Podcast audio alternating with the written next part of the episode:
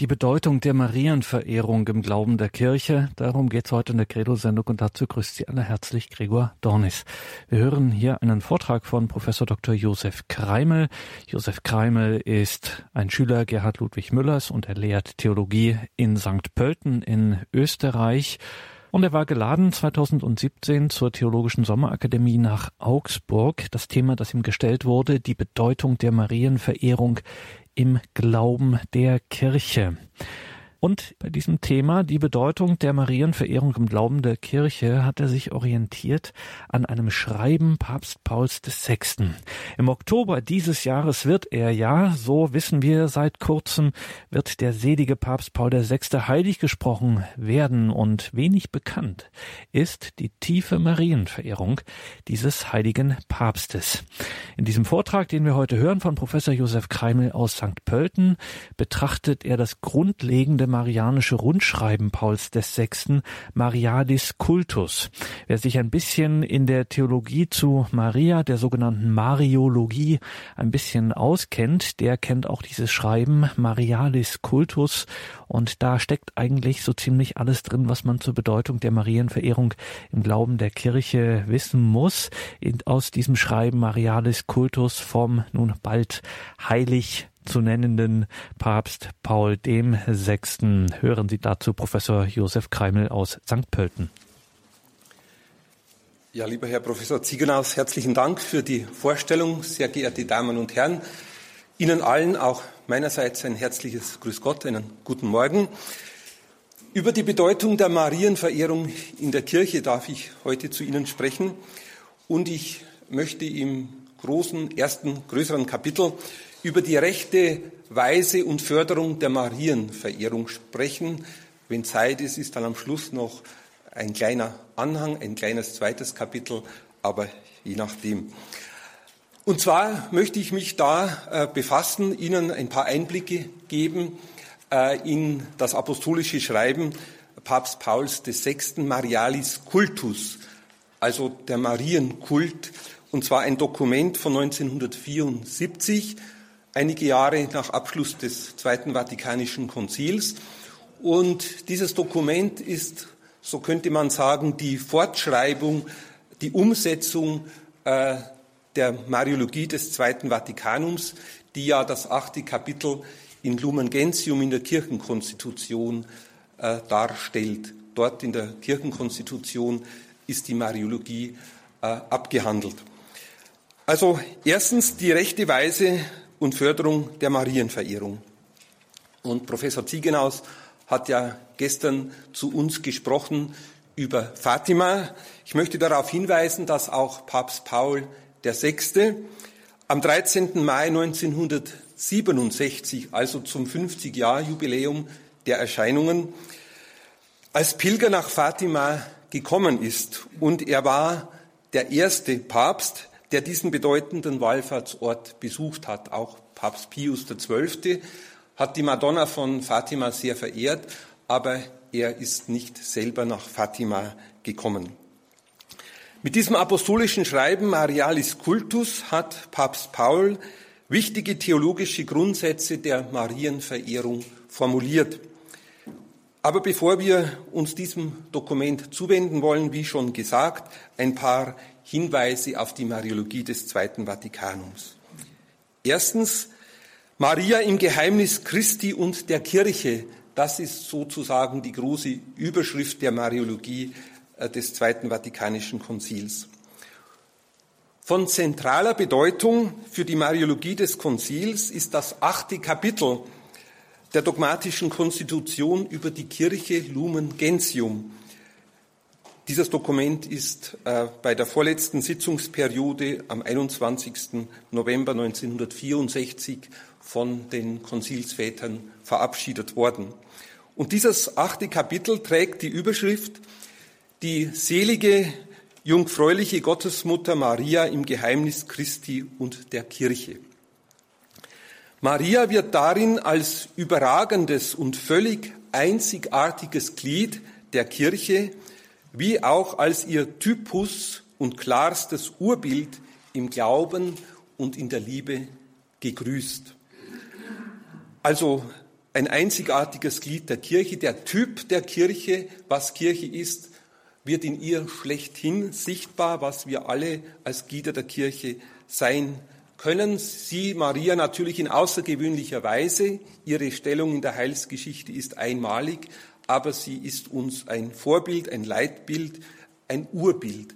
Auch diese wichtigen Begriffe hat das Konzil verwendet. Die katholische Kirche verehrt sie vom Heiligen Geist belehrt in kindlicher Liebe als geliebte Mutter. Dann komme ich zu einem Unterpunkt A, die selige Jungfrau und die Kirche. Marias mütterliche Aufgabe gegenüber den Menschen verdunkelt oder mindert die einzigartige Mittlerschaft Christi nicht, sondern zeigt ihre Wirkkraft. Das ist ja oft ein Einwand von evangelischer Seite oder auch von anderer Seite, dass man sagt, ja, die Marienverehrung könnte den Blick auf Christus verstellen, von Christus wegführen. Das ist niemals der Fall, ganz im Gegenteil. Maria führt uns zu Christus hin. Ihre Wirkkraft, die Wirkkraft der einzigartigen Mittlerschaft Christi wird in Maria in exemplarischer Weise sichtbar. Maria hat beim Werk der Erlösung in einzigartiger Weise in Gehorsam, Glaube, Hoffnung und brennender Liebe mitgewirkt zur Wiederherstellung des übernatürlichen Lebens der Seelen, so das Zweite Vatikanum. Die Mutterschaft Marias dauert unaufhörlich fort. Jesus sagt ja vom Kreuz herab, siehe dein Sohn, siehe deine Mutter, Maria und Johannes. Also insofern ist Maria nicht nur die Mutter Christi, sondern auch unsere Mutter, die Mutter der Kirche. Wir haben es vorhin einleitend ja von, vom Prälaten gehört. Äh, in ihrer mütterlichen Liebe trägt sie Sorge für die Brüder und Schwestern ihres Sohnes, die sich in Gefahren und Bedrängnissen befinden, bis sie zur seligen Heimat gelangen. Deshalb wird die selige Jungfrau in der Kirche unter dem Titel der Fürsprecherin, der Helferin, des Beistandes und der Mittlerin angerufen. Also wichtige Titel, die Maria zugeschrieben werden. Fürsprecherin, Helferin, Beistand, Mittlerin. Die Gottesmutter ist, wie schon der heilige Ambrosius Ende des vierten Jahrhunderts gesagt hat, der Typus der Kirche unter der Rücksicht des Glaubens, der Liebe und der vollkommenen Einheit mit Christus. So viel zu diesem kleinen Unterpunkt. B. Die Marienverehrung in der Kirche. Alles nach dem Zweiten Vatikanum.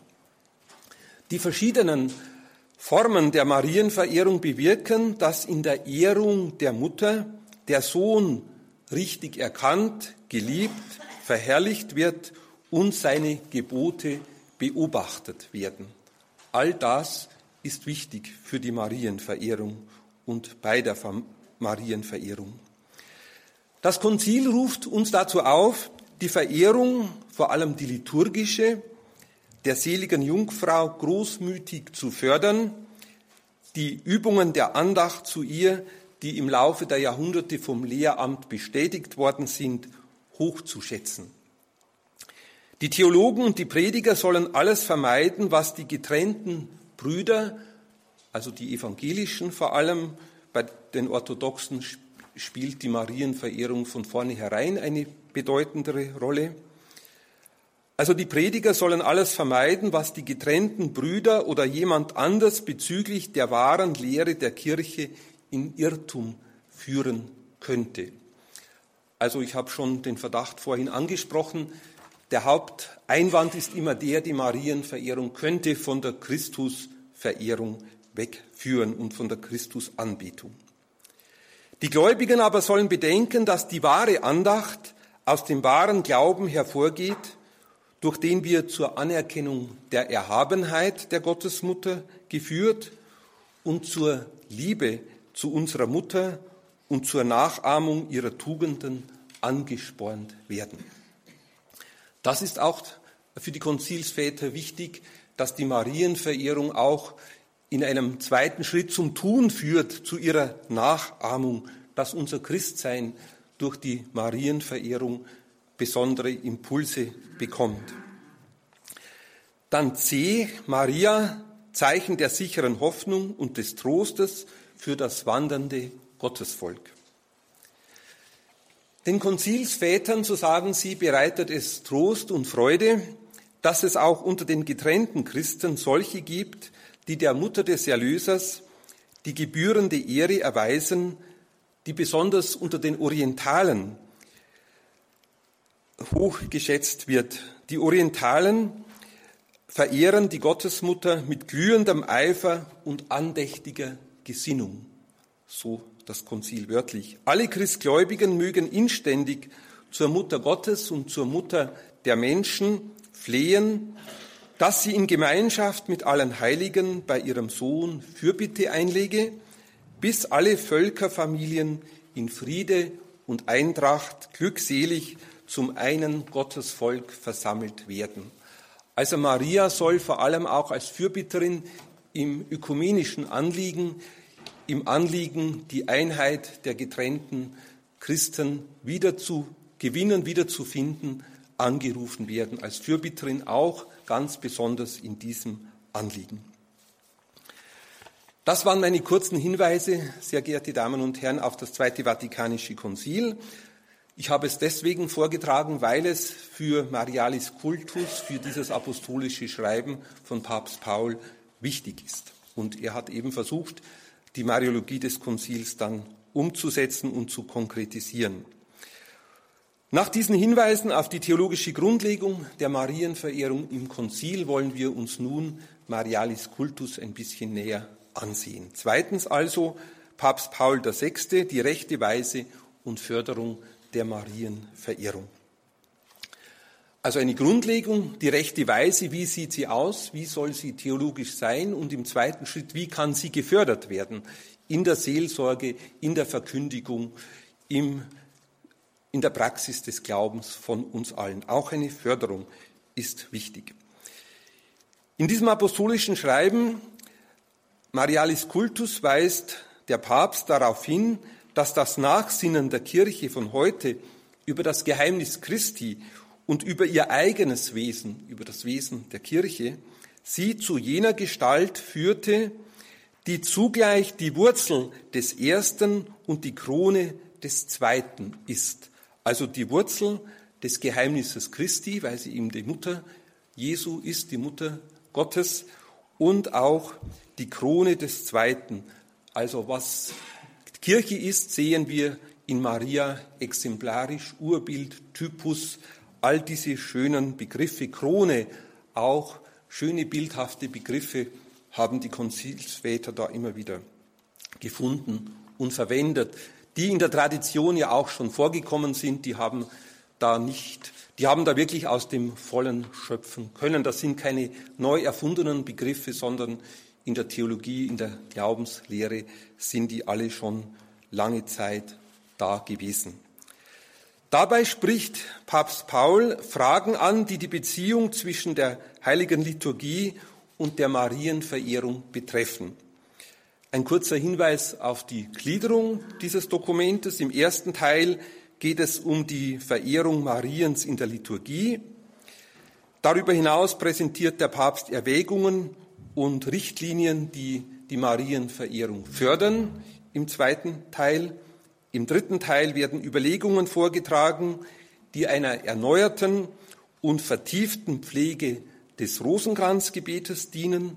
Auch darauf geht Papst Paul ein und im abschließenden vierten Teil dann werden die theologischen, die theologische und die pastorale Bedeutung der Marienverehrung für die Erneuerung des christlichen Lebens unterstrichen.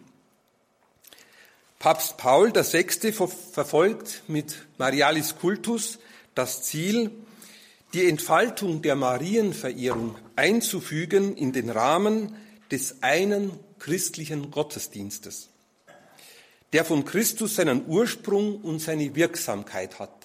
Also aller Gottesdienst ist auf Christus bezogen, hat in ihm im Pascha-Mysterium seinen Ursprung und seine Wirkkraft und die Marienverehrung, auch die liturgische, zum Beispiel in einer Marienvesper oder wie die Gottesdienstformen oder die Andachten alle auch heißen, das muss immer die, der Marienkult, die Marienverehrung, der marianische Gottesdienst auf das Christusmysterium bezogen sein.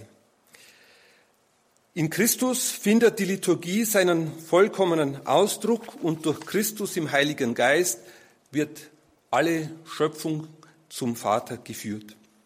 Eine solche Marienverehrung ist ein Element, das für die echte Frömmigkeit der Kirche kennzeichnend ist. Jede echte Entfaltung des christlichen Gottesdienstes hat ein echtes Wachstum in der Verehrung der Mutter Christi zur Folge.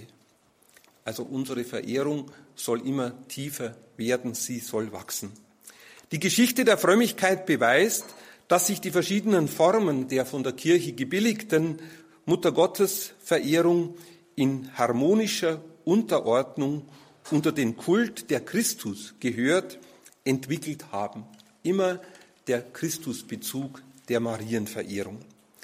Auf Christus haben sie sich bezogen als ihren notwendigen und natürlichen Zielpunkt.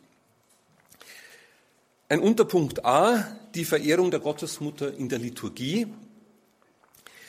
Die nachkonziliare Reform sieht Maria, wie es bereits den Intentionen der liturgischen Bewegung entsprach, die liturgische Bewegung einige Jahrzehnte vor dem Zweiten Vatikanum schon in den 20er, 30er Jahren, vielleicht äh, sagt Ihnen das was, können Sie damit etwas verbinden. Liturgische Bewegung, Romano Guardini war da im deutschen Sprachraum äh, auch sehr wichtig.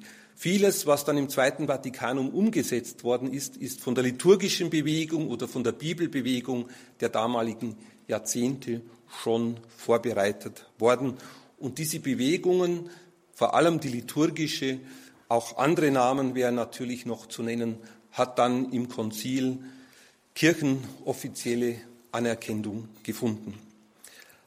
Also die nachkonziliare Reform sieht Maria im großen Rahmen des Christusmysteriums.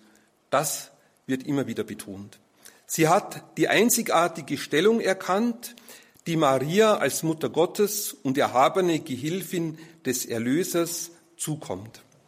Im Osten, in der Orthodoxie, aber auch bei uns im Westen sind herrliche Zeugnisse marianischer Frömmigkeit aufgeblüht durch alle Jahrhunderte. Wenn wir die Ikonen der Ostkirche, die Marienikonen oder auch die reiche Liturgie ansehen, dann können wir das nur bestätigt finden. Maria ist, so Papst Paul VI., nicht bloß Vorbild der ganzen Kirche in der Ausübung des Gottesdienstes, der Gott gebührt, sondern auch Vorbild für die einzelnen Christen als Lehrmeisterin der Frömmigkeit. Auch Lehrmeisterin der Frömmigkeit, aber auch, wir werden das nachher noch hören, Lehrmeisterin in den Tugenden, die wir alle üben sollen. Sie haben schon früh angefangen, Christen oder die Kirche im Westen, im Osten, Sie haben schon früh angefangen, auf Maria zu schauen, um wie sie aus ihrem Leben einen Gottesdienst zu machen und aus dem Gottesdienst ein Element ihres Lebens. Also Gottesdienst und Leben äh, gehören zusammen, sollen zusammengehören. Ite missa est, ihr seid jetzt gesendet, geht hin. Also wenn der Gottesdienst zu Ende ist, ist er nicht wirklich zu Ende, sondern was wir im Gottesdienst gefeiert haben, das soll im alltäglichen Leben dann äh, umgesetzt werden und umgekehrt unser alltägliches Leben soll als Gabe, als Opfergabe, siehe Gabenbereitung im Gottesdienst Gott dargebracht werden. Maria ist vor allem Vorbild jener Hingabe, wodurch das Leben eines jeden zu einer Opfergabe für Gott wird. Dann B, die Erneuerung der Marienverehrung. Es ist, so Papst Paul, höchst wünschenswert, dass die marianischen Andachtsformen trinitarisch und christologisch geprägt sind. Jetzt kommen wir zu den Andachtsformen, Marienandachten, christologisch, trinitarisch geprägt, immer bezogen auf den dreifaltigen Gott, ja, weil ja Gott sie erwählt hat und ihr diese Stellung im Heilsgeschehen, in der Heilsgeschichte gegeben hat. In der Jungfrau Maria ist alles auf Christus bezogen und alles hängt von ihm ab.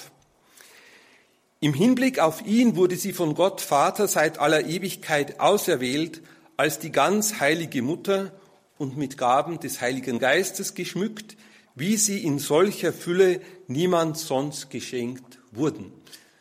Ich erinnere nur an das Dogma von der unbefleckten Empfängnis, ohne Erbsünde empfangen.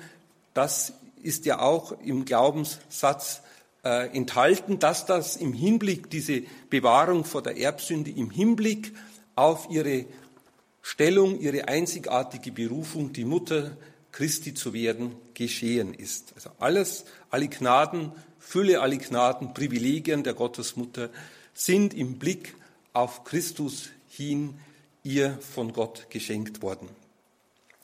Mit seinem deutlichen Hinweis auf die christologische Natur der Marienverehrung will Papst Paul VI. die Mahnung verbinden, dass im Marienkult auch der Person und dem Wirken des Heiligen Geistes der gebührende Platz eingeräumt werden muss.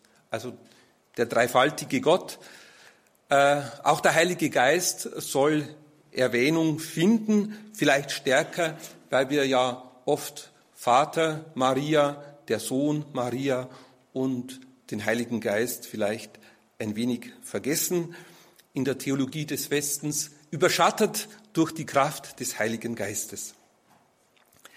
Einige Kirchenväter haben die ursprüngliche Heiligkeit Marias dem Wirken des Heiligen Geistes zugeschrieben. Eigentlich eine ganz selbstverständliche Glaubensaussage. Der Papst hält es für notwendig, dass die Andachtsübungen zur Verehrung der Mutter Gottes deutlich die Stellung aufzeigen, die Maria in der Kirche zukommt. Mutter Christi, Mutter für uns, für die Gläubigen, Mutter der Kirche. Mit Recht hat das Zweite Vatikanum festgehalten, dass Maria in der heiligen Kirche nach Christus den höchsten Platz einnimmt und doch uns besonders nahe ist. Sie nimmt den höchsten Platz ein und trotzdem ist sie uns weil sie auch den Glaubensweg mit allen Schwierigkeiten und Zweifeln und Opfern gehen musste, wie wir uns ganz besonders nahe.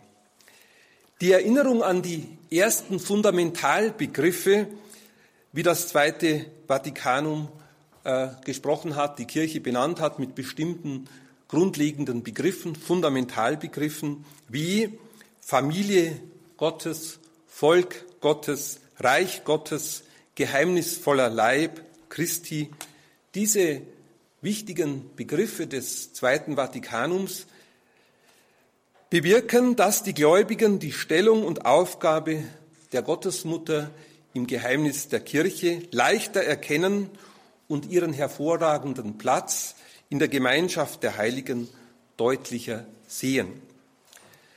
Sie werden auch das brüderliche Band das die Christgläubigen verbindet, klarer sehen. Also wir, die Christen, sehen das besser, klarer, denn sie sind alle Kinder der Jungfrau. Wir alle sind Kinder der Jungfrau. Endlich werden die Gläubigen erkennen, dass die Tätigkeit der Kirche auf dem ganzen Erdkreis gleichsam nur eine Fortsetzung der mütterlichen Sorge Marias ist. Jetzt äh, kommen wir, komme ich äh, noch auf den ökumenischen Gesichtspunkt von Marialis Kultus ein bisschen näher. Papst Paul VI. weist auch deutlich darauf hin, dass bei der Marienverehrung der ökumenische Auftrag der Kirche zu beachten ist, wie wir das schon von den Texten des Zweiten Vatikanums eben gehört haben. In der Marienverehrung müssen gewisse Bemühungen der Kirche berücksichtigt werden, unter denen die Sorge um die Wiedervereinigung der getrennten Christen hervorgeht und hervorragt. Die Liebe zur Mutter Gottes muss daher Rücksicht nehmen auf die Einrichtungen und Aufgaben der ökumenischen Bewegung und nimmt daher selbst einen ökumenischen Charakter an. Maria kann auch als Fürbitterin für die Einheit der Kirche angerufen werden.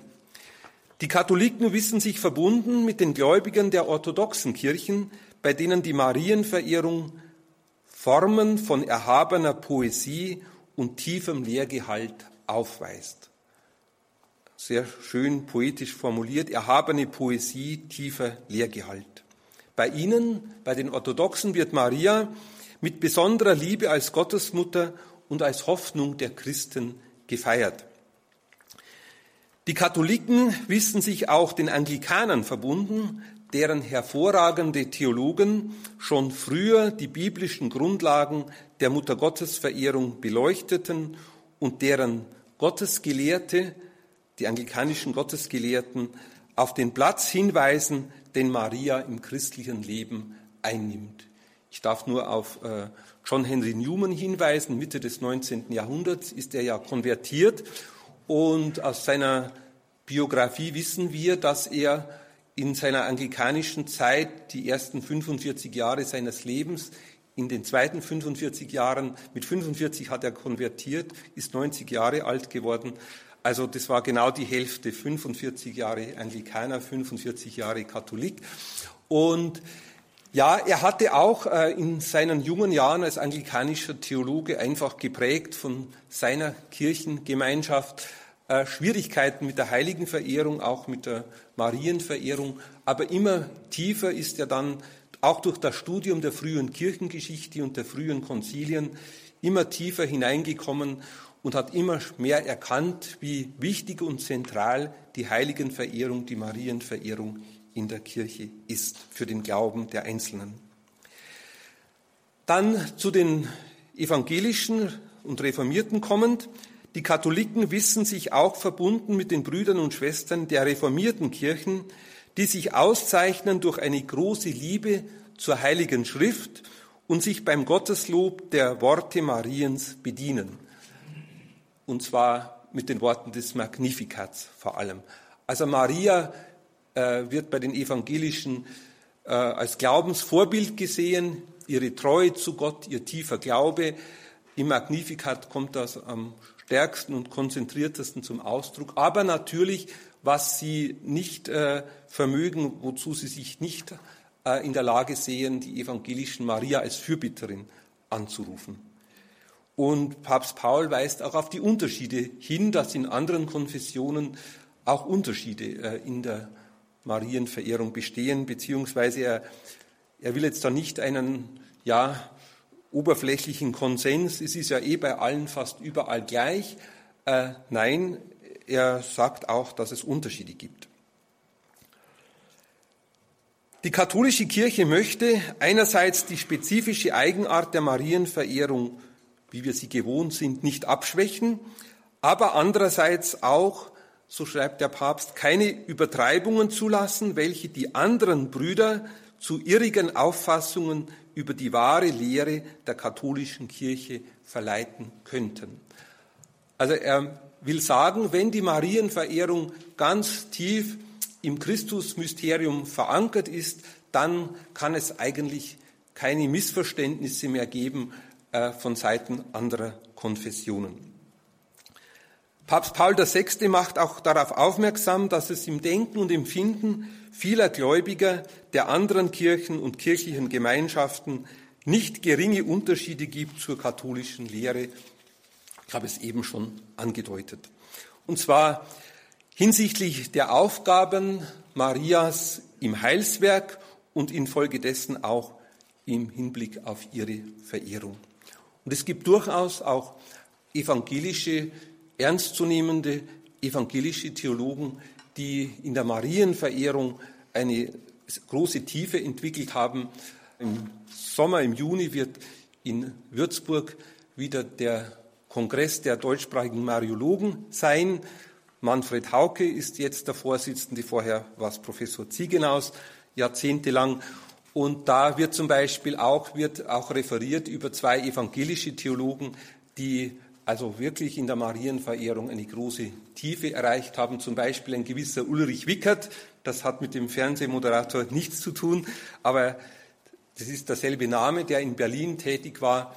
Also Professor Hauke hat mir den Auftrag gegeben, über diesen Ulrich Wickert, diesen evangelischen Theologen und seine Marienverehrung dort einen Vortrag auszuarbeiten. Das wird dann geschehen in der nächsten Zeit. Aber wir finden bei einzelnen evangelischen Theologen wirklich eine große Tiefe auch in der Mariologie. Bei anderen spielt es eine geringe Rolle. Papst Paul äußert auch seine Hoffnung, dass die Verehrung der demütigen Magd des Herrn, welcher, an welcher der allmächtige Gott Großes getan hat, in Zukunft ein Weg sei, um die Einheit aller Christgläubigen herbeizuführen. Also über das Magnificat, das ist sozusagen der große marianische Text, mariologische Text in der Heiligen Schrift. Mit Freude stellt der Papst fest, dass auch die getrennten Brüder und Schwestern die Aufgabe Mariens im Geheimnis Christi und der Kirche tiefer erfassen und so den Weg ebnen zu einer solchen Wiedervereinigung. Also da sieht er einen Prozess im Gang, ein Wachsen das Ende der Wegstrecke ist aber noch nicht erreicht, um hier äh, zu wirklich einer tiefen Einheit zu finden. Wie Maria bei der Hochzeit zu Kana durch ihre Fürbitte erreichte, dass Jesus sein erstes Wunder wirkte, so wird es ihr auch in unserer Zeit möglich sein, durch ihre Fürsprache die Zeit heranreifen zu lassen, in der die Jünger Christi die volle Glaubensgemeinschaft wiederfinden. Das höchste und letzte Ziel, das ist jetzt wichtig, das höchste und letzte Ziel aller Marienverehrung ist, so der Papst, die Verherrlichung Gottes und das Bemühen der Gläubigen, ihr Leben und ihr Tun in Einklang mit dem Willen Gottes zu bringen. Also das Verehrung Gottes und auch, dass wir unser Leben äh, ganz Gott anvertrauen, so wie die Gottesmutter das getan hat, dass sich das in unserem Leben auswirkt dass die Marienverehrung nicht folgenlos bleibt in unserem Leben.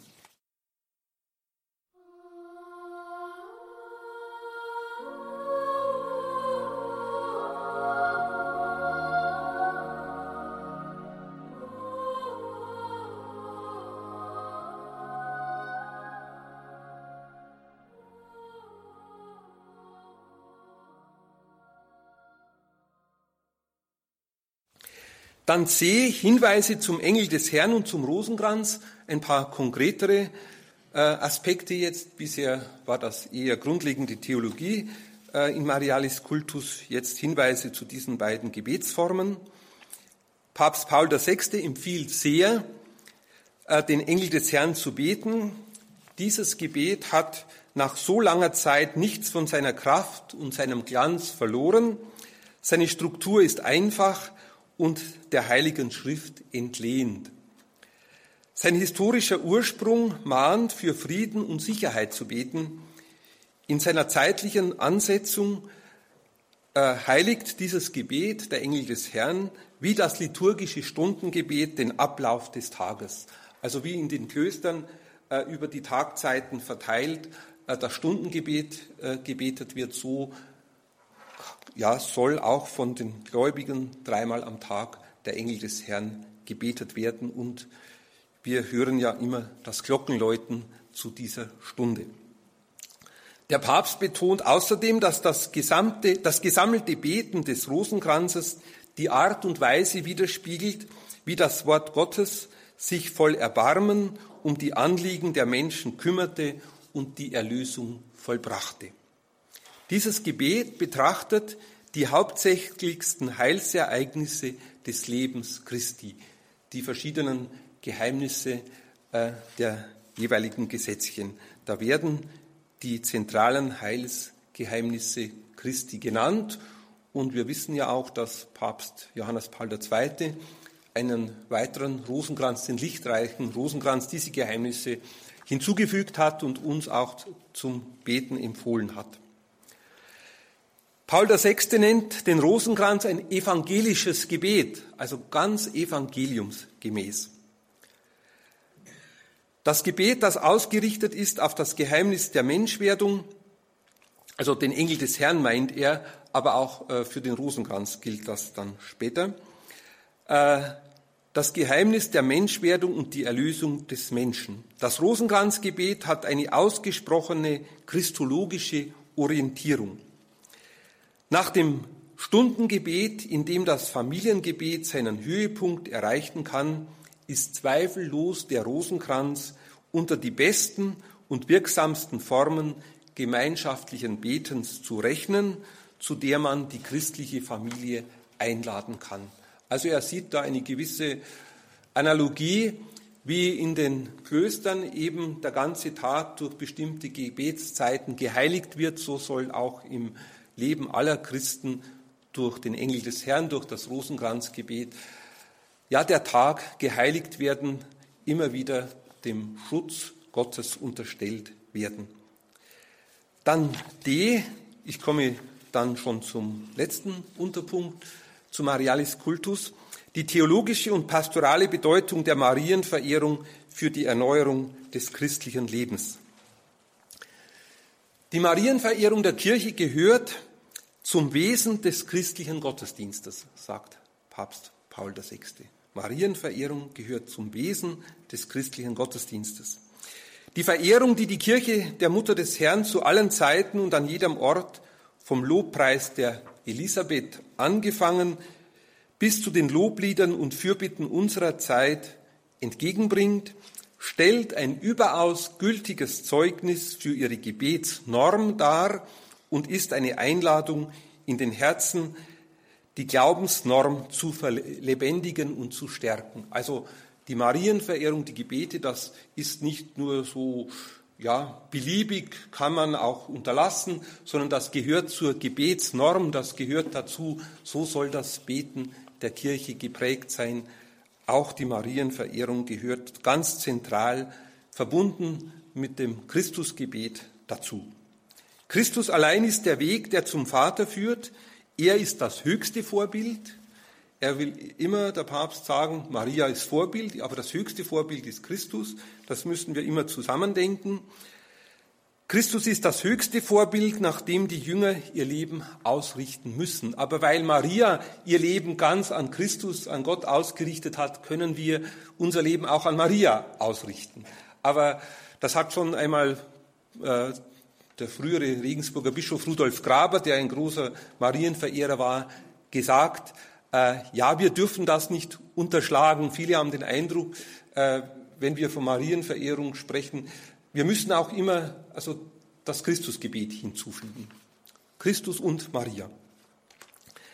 Trotzdem weiß die Kirche, erleuchtet durch den Heiligen Geist und belehrt durch jahrhundertelange Erfahrung, dass auch die Marienverehrung in Unterordnung unter die Verehrung, die wir dem göttlichen Erlöser schulden und im Einklang mit ihr von großem pastoralen Nutzen ist und eine wirksame Hilfe in der Erneuerung des christlichen Lebens darstellt. Die vielfache Sendung Marias gegenüber dem Volk Gottes ist eine übernatürliche Wirklichkeit und wirkt sich segensreich für den Organismus der Kirche aus. Die mütterliche Sendung Mariens drängt das Volk Gottes voll Vertrauen zu ihr Zuflucht zu nehmen. Heil der Kranken, Zuflucht der Sünder, all diese Titel auch die in, und viele andere, die in der lauretanischen Litanei äh, gebetet werden. Maria ist immer bereit, voll Liebe die Bitten zu erhören und Hilfe zu gewähren. Deshalb rufen wir Maria als Trösterin der Betrübten, als Heil der Kranken, als Zuflucht der Sünder an, um im Kummer Trost, in Krankheit Erleichterung zu finden und Kraft, sich von der Knechtschaft der Sünde zu befreien. Erlöse uns von dem Bösen. Maria, die Sündelose, hilft ihren Kindern, die Sünde mit stärkerem Willen, mit starkem Willen zu meiden, Erlösung aus dem Bösen und Befreiung aus der Knechtschaft der Sünde ist die Bedingung für eine wahre Erneuerung des christlichen Lebens. Also auch der Kampf gegen das, was uns von Gott wegführen will. Maria, die Sündelose, wird auch stark betont in diesem Dokument Marialis Cultus. Die vorbildliche Heiligkeit der allerseligsten Jungfrau drängt die Gläubigen, ihre Augen auf Maria zu richten, als ein Vorbild der Tugend. Vorbild der Tugend auch. Also so im Alltag, äh, im alltäglichen Leben, die Tugendlehre in der Moraltheologie spielen die Tugenden ja eine große Rolle, die Kardinaltugenden und alle anderen Tugenden. Auch da ist uns Maria ein Vorbild. Mit den Tugenden der Mutter werden die Kinder sich schmücken, wenn sie mit starkem Willen auf ihr Beispiel schauen, um es in ihrem eigenen Leben nachzuahmen.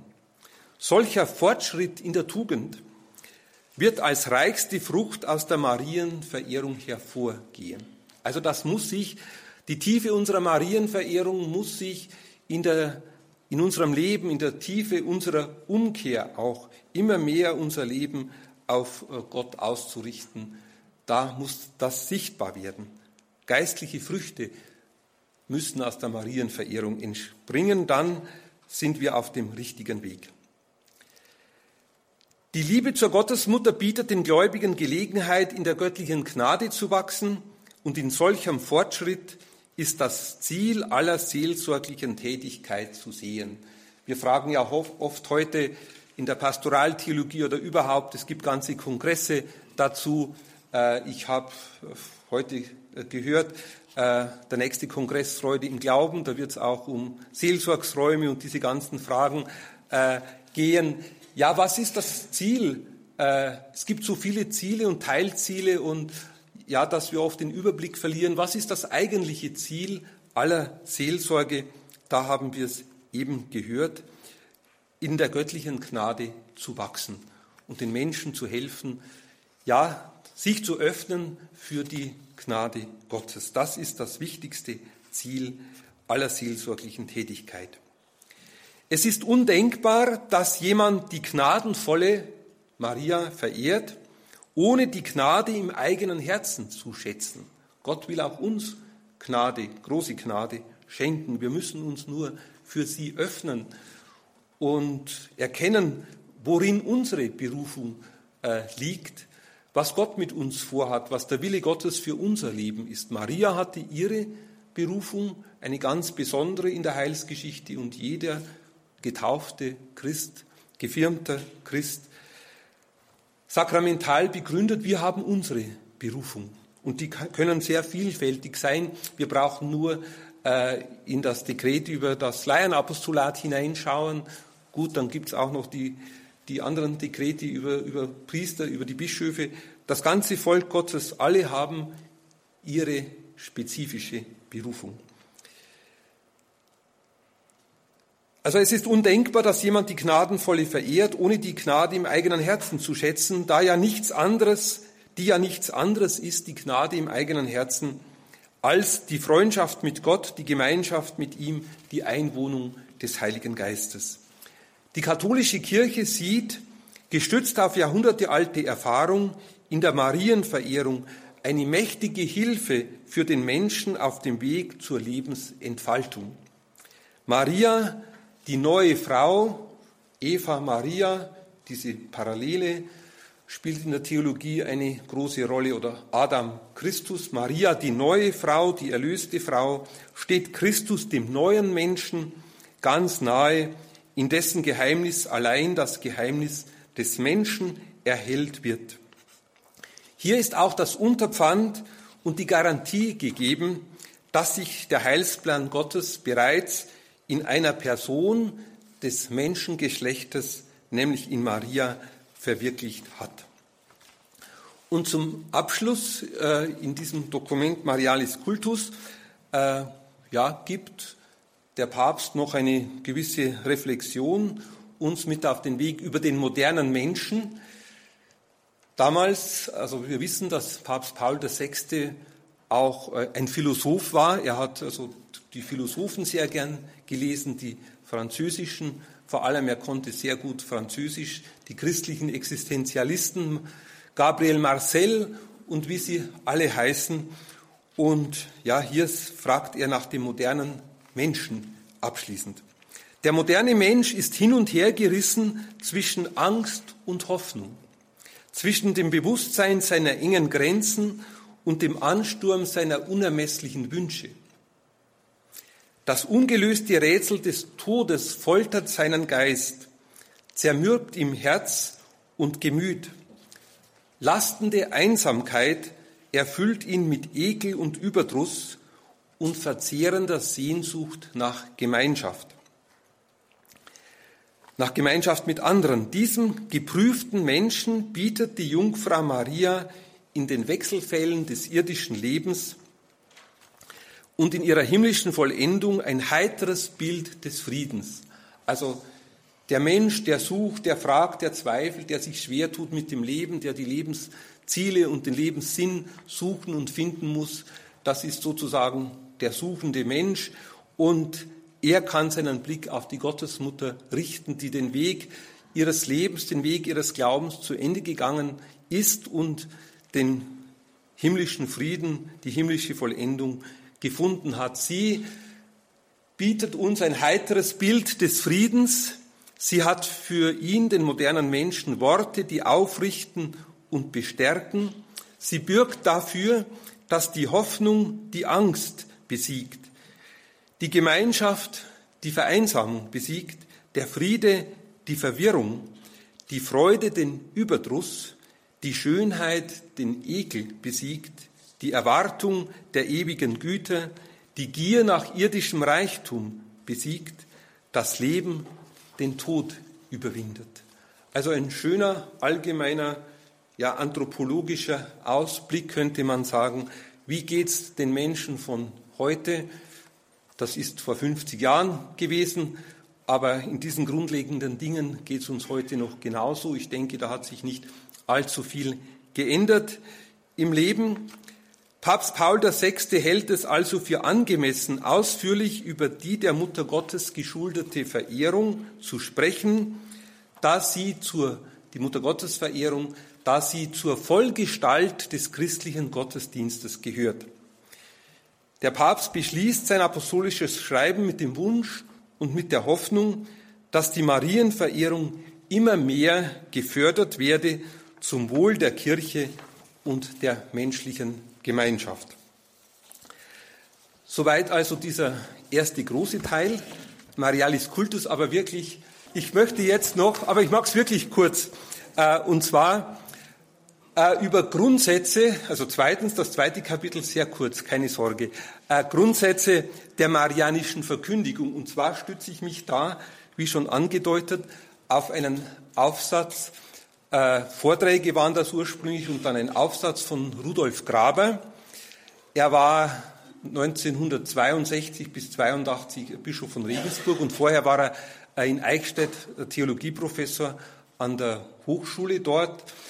Ja, für Homiletik, für, ja, damals hat das Homiletik auch, aber auch für Theologie der Spiritualität, würde man heute sagen. Und für Aszese und Mystik hat das damals geheißen.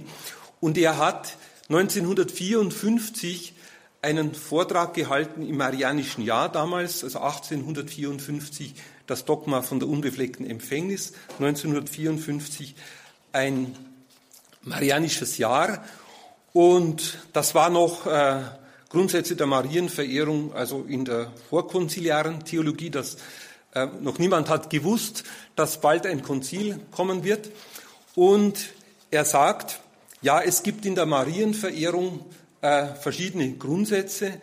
Äh, bei den einen, die einen sind Minimalisten äh, und die anderen haben eine stärkere Marienverehrung. Und er nennt da auch die beiden Grundsätze. Über Maria niemals genug. Also das ist die, der Grundsatz der, ein, der einen, der starken Marienverehrer, der eifrigen Marienverehrer.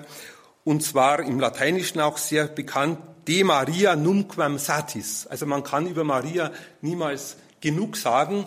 Und dieses Leitwort, das Lateinische, wird dem heiligen Bernhard von Clairvaux zugeschrieben. Äh, ist nicht ganz sicher, ob es nicht schon andere vor ihm so gesagt haben. Äh, Bernhard von Clairvaux war ja ein eifriger Marienverehrer. Es gibt da viele Betrachtungen. Und die anderen sagen, die marianischen Minimalisten sozusagen, äh, die sagen, äh, nur ja nicht zu viel von Maria. Äh, ne quid nimis de Maria. Also das sind so die beiden Richtungen. Also damals auch schon, er zitiert da einen Theologen, ja, von 1949, äh, also ähnlich wie das heute auch noch ist.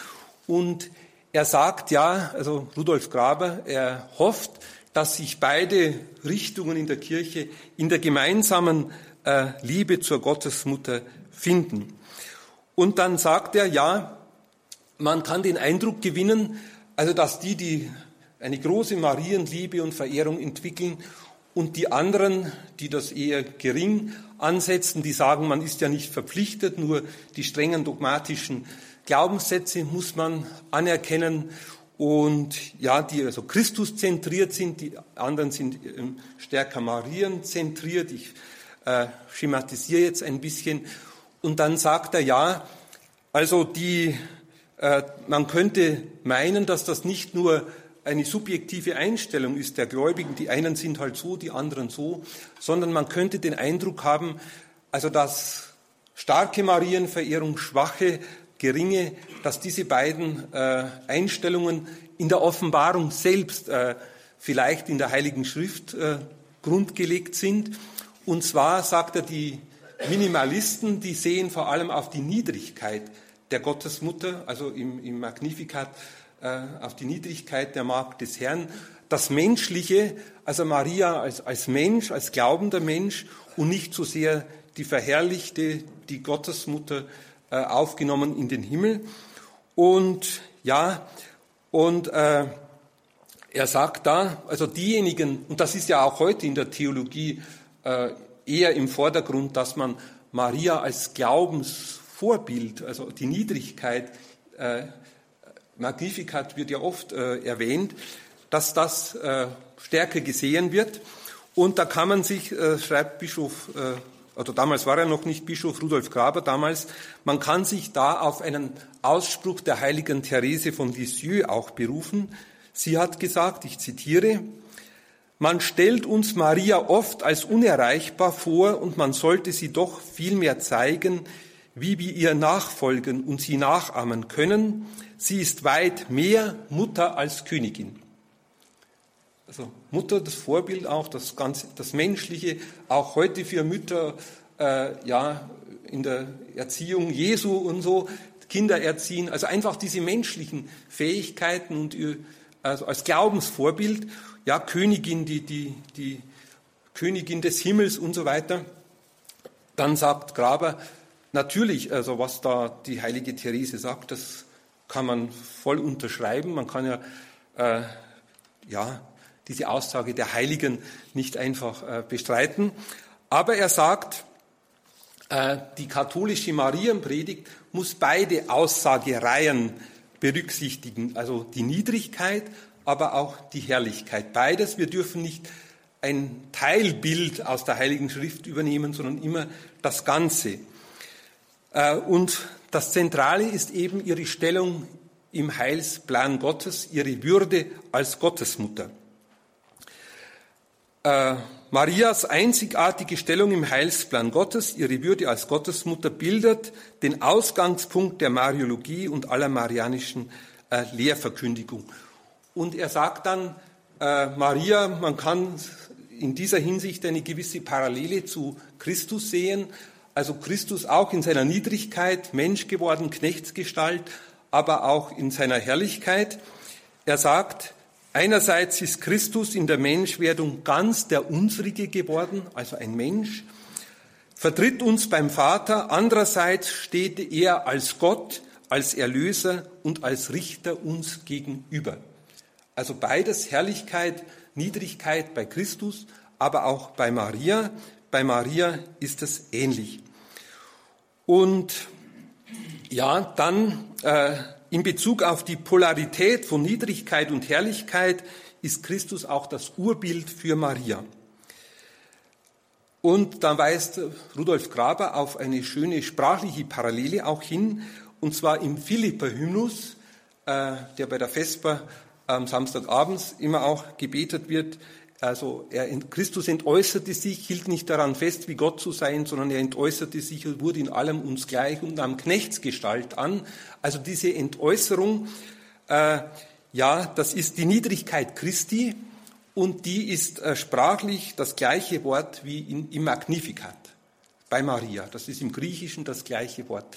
Also er ist wie ein Sklave geworden, Niedrigkeit, aber Gott hat ihn erhöht, ja, und auch äh, ja, Gott hat auch Maria erhöht. Also Philippa Hymnus und Magnificat da ist eine Parallele äh, zwischen Christus und Maria zu sehen. Das ist ganz ähnlich.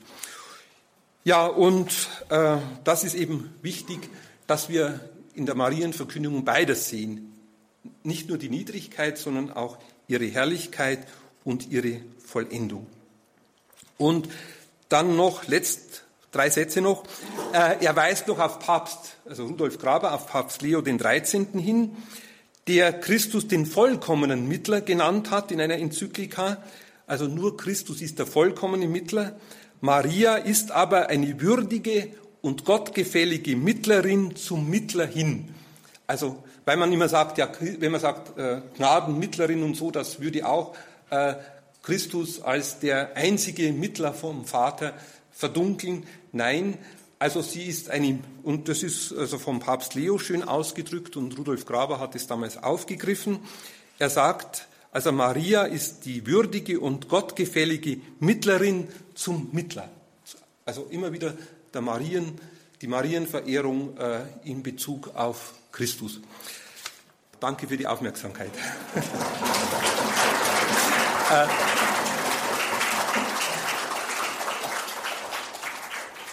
Das war Professor Josef Kreimel aus St. Pölten in Österreich bei der Theologischen Sommerakademie 2017 in Augsburg.